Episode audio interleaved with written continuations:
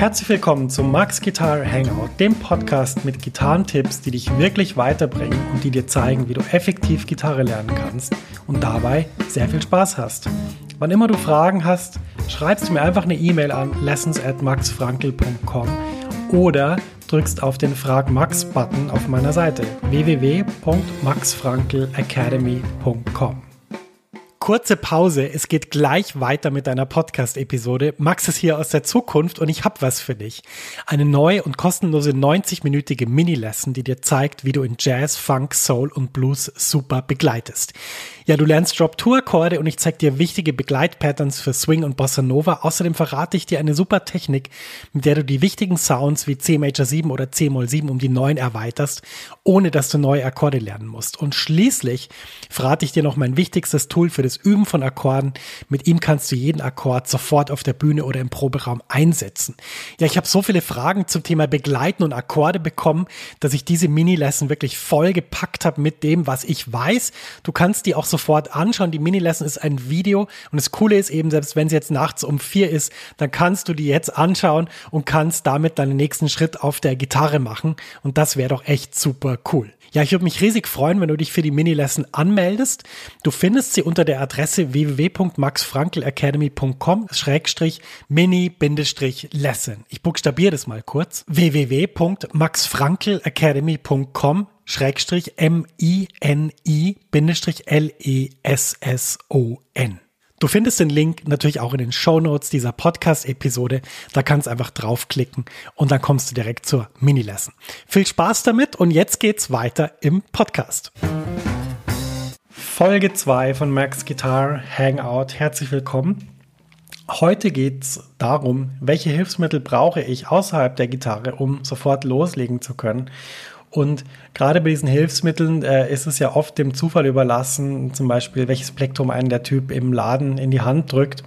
Und ich möchte euch einfach mal ein bisschen erklären, was gibt es überhaupt für verschiedene Dinge und ähm, warum ist es wichtig, dass man die richtigen, in Anführungsstrichen, Teile hat.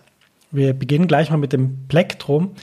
Das Plektrum ist ja die entscheidende Größe, die die E-Gitarre von zum Beispiel der klassischen Gitarre unterscheidet. Also ihr werdet ähm, wahrscheinlich irgendeinen Klassikgitarristen finden, der die, der das Plektrum benutzt, ganz sicher, aber die meisten klassischen Gitarristen spielen mit den Fingern der rechten Hand, was ja auch absolut Sinn macht, genauso wie die E-Gitarristen auch.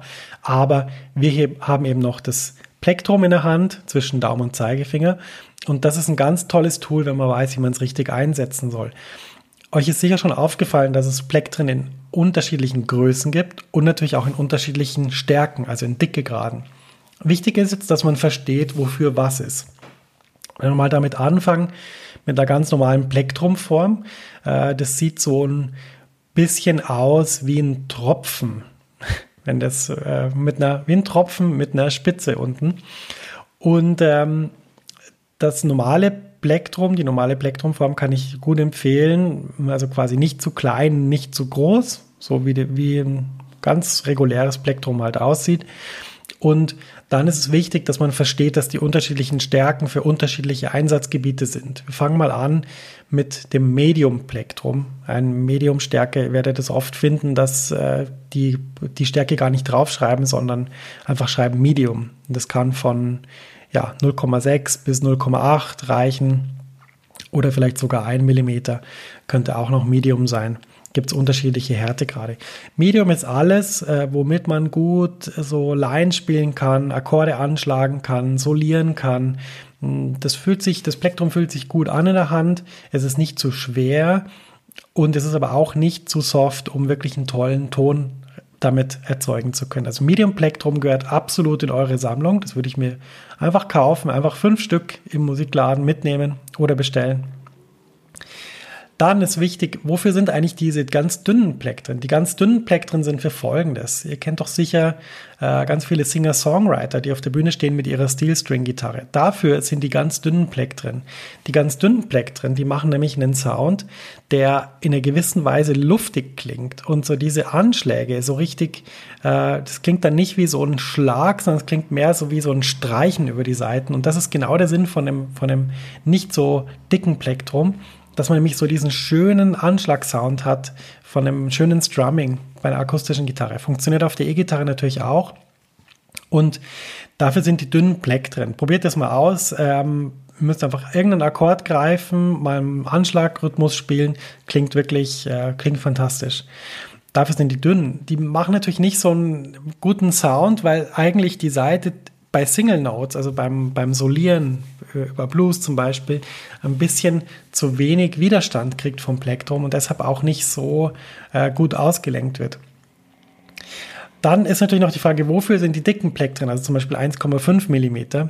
So eins spiele ich nämlich.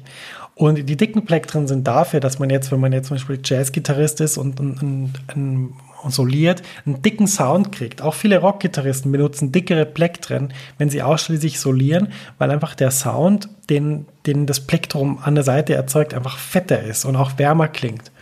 Könnt ihr mal ausprobieren. Dickere Plektren sind auf jeden Fall auch was, was man auschecken kann.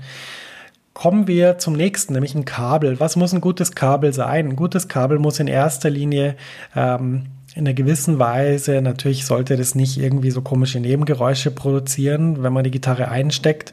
Vorsicht, die Gitarre produziert Nebengeräusche, wenn ihr die E-Gitarre mit dem Verstärker verbindet und eure Finger und eure Hände nicht auf den Seiten habt, produziert ihr automatisch so einen Surren. Das ist aber ganz normal. Das hat was mit der Masse zu tun, die dann nicht mehr gegeben ist, die nicht mehr angeschlossen ist. Ähm, das würde ich gar nicht beachten. Das ist, da ist alles okay, da ist nichts kaputt. Aber wenn äh, die Finger auf den Seiten sind, und so von der Gitarre kein Sound kommt, dann sollte das eigentlich relativ ruhig sein.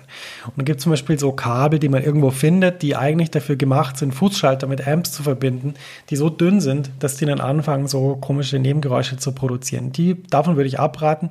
Ich würde mir ein normales, dickes Kabel kaufen, was kein äh, Nebengeräusch produziert. Und vor allem ist beim Kabel wichtig, hält es lang oder hält es nicht so lang. Sprich, ich würde einfach schauen, welcher Kabelhersteller gibt mir eine ähm, bestimmte Garantie für zum Beispiel fünf Jahre. Gibt es ja manche. Ähm, und dann würde ich mir so eins kaufen. Dann habt ihr fünf Jahre eure Ruhe. Wenn es kaputt ist, schickt es einfach ein, kriegt ein neues. Ganz einfach. Wichtig ist auch, die Bauart anzuschauen. Man sieht es natürlich nicht immer, aber oft sieht man schon daran, wie zum Beispiel die Stecker mit dem Kabel äh, verbunden sind, ob das so ganz dünn ist und so aussieht, als würde das leicht brechen, oder ob das so ganz massiv ist und man wirklich das Gefühl hat, ja, da hat jemand ordentlich sich überlegt, wie geht das überhaupt, so ein richtig gutes Kabel zu bauen. Das zum Kabel. Ihr braucht eins, damit könnt ihr die E-Gitarre mit dem Verstärker verbinden und dann funktioniert das auch schon. Jetzt kommen wir zum wichtigsten Utensil für Gitarristen, das Stimmgerät. Ähm, die Gitarre ist ja ein Instrument mit sechs verschiedenen Seiten, die ich alle unabhängig voneinander stimmen kann. Und jetzt ist es auch noch so, dass äh, die Stimmung äh, musiktheoretisch ein relativ kompliziertes Feld ist. Das heißt, Ihr müsst jetzt nicht genau verstehen, woran es liegt. Das kann ich in der späteren Folge mal erklären, was ein bisschen kompliziert ist physikalisch.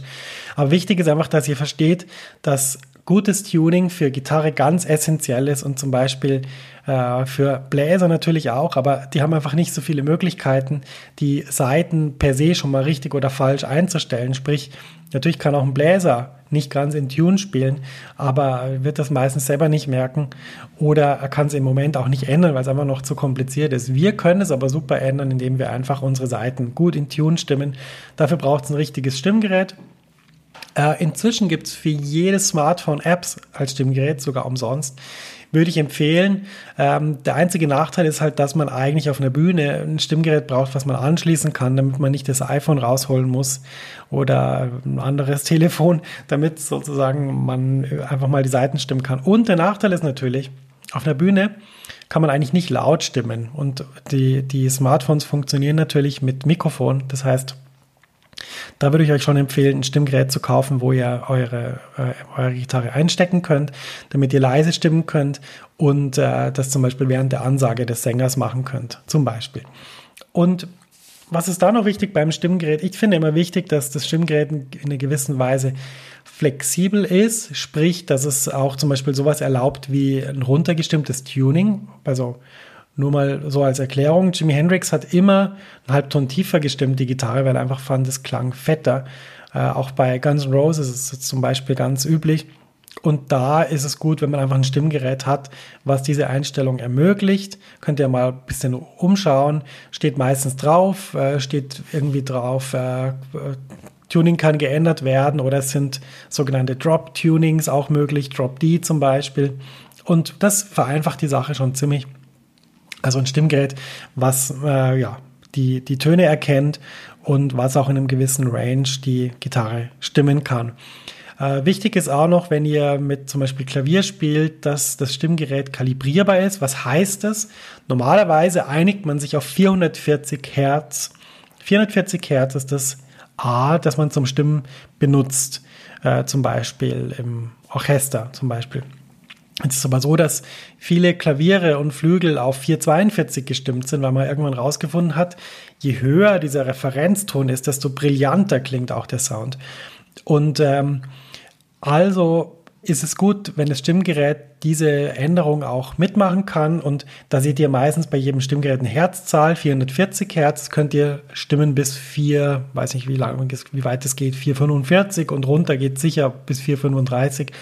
Ähm, das ist auch gut, wenn ein Stimmgerät das kann das finde ich wichtig, weil gerade wenn ihr in einer Band spielt, dann äh, wird das äh, bald ein Thema, dass alle in Tune sind, dass alle auf die gleiche Herzzahl stimmen. Und wenn da noch zum Beispiel ein Klavier dabei ist, dann müsste man auch schauen, in welchem, äh, auf wie, wie viel Herz ist denn das Klavier eigentlich gestimmt, damit man da auch äh, das richtig gut anpassen kann.